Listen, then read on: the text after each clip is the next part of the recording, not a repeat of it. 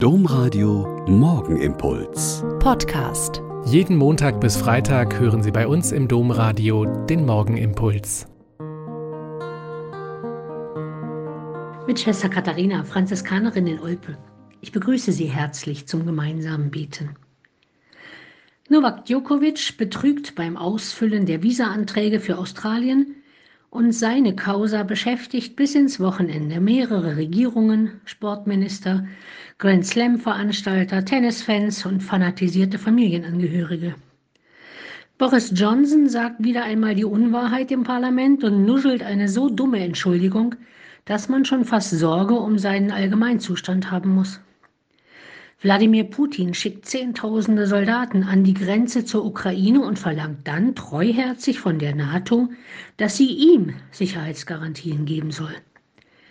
Der bis dahin höchste Kirchenrichter in Köln sagt zu einem gravierenden Fall eines Priestertäters, dass er, obwohl er für den Fall zuständig war, dafür keine Verantwortung getragen habe.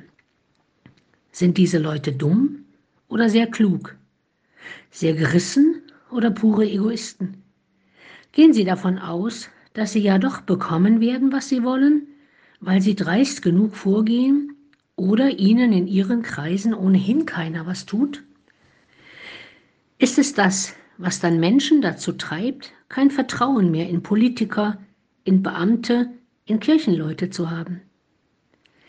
An einen völlig anders tickenden Menschen denken wir in der Kirche heute, an Antonius, den Mönchsvater.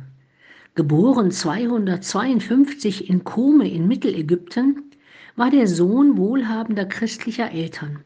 Nach deren Tod hat er seinen gesamten Besitz verschenkt und sich in die Wüste zurückgezogen, um für Gott zu leben. Sein Ruhm hat sich dort aber sehr schnell verbreitet, weil er ein so klares Denken hatte, ein solch geistvoller Mensch geworden war, dass viele Menschen gekommen sind, um ihn um Rat zu bitten und um sein Gebet. Aber auch mit den Mächtigen seiner Zeit, mit Kaiser Konstantin und dessen Söhnen, wechselte er Briefe und beriet sie in Staatsangelegenheiten.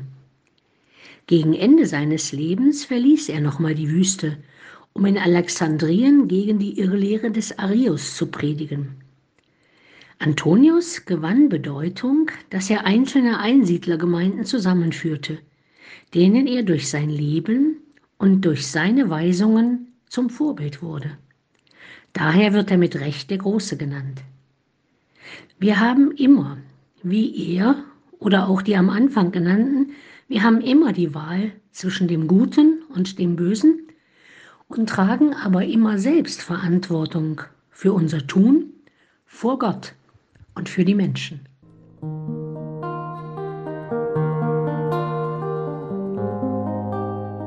Der Morgenimpuls mit Schwester Katharina, Franziskanerin aus Olpe, jeden Montag bis Freitag um kurz nach sechs im Domradio. Weitere Infos auch zu anderen Podcasts auf domradio.de.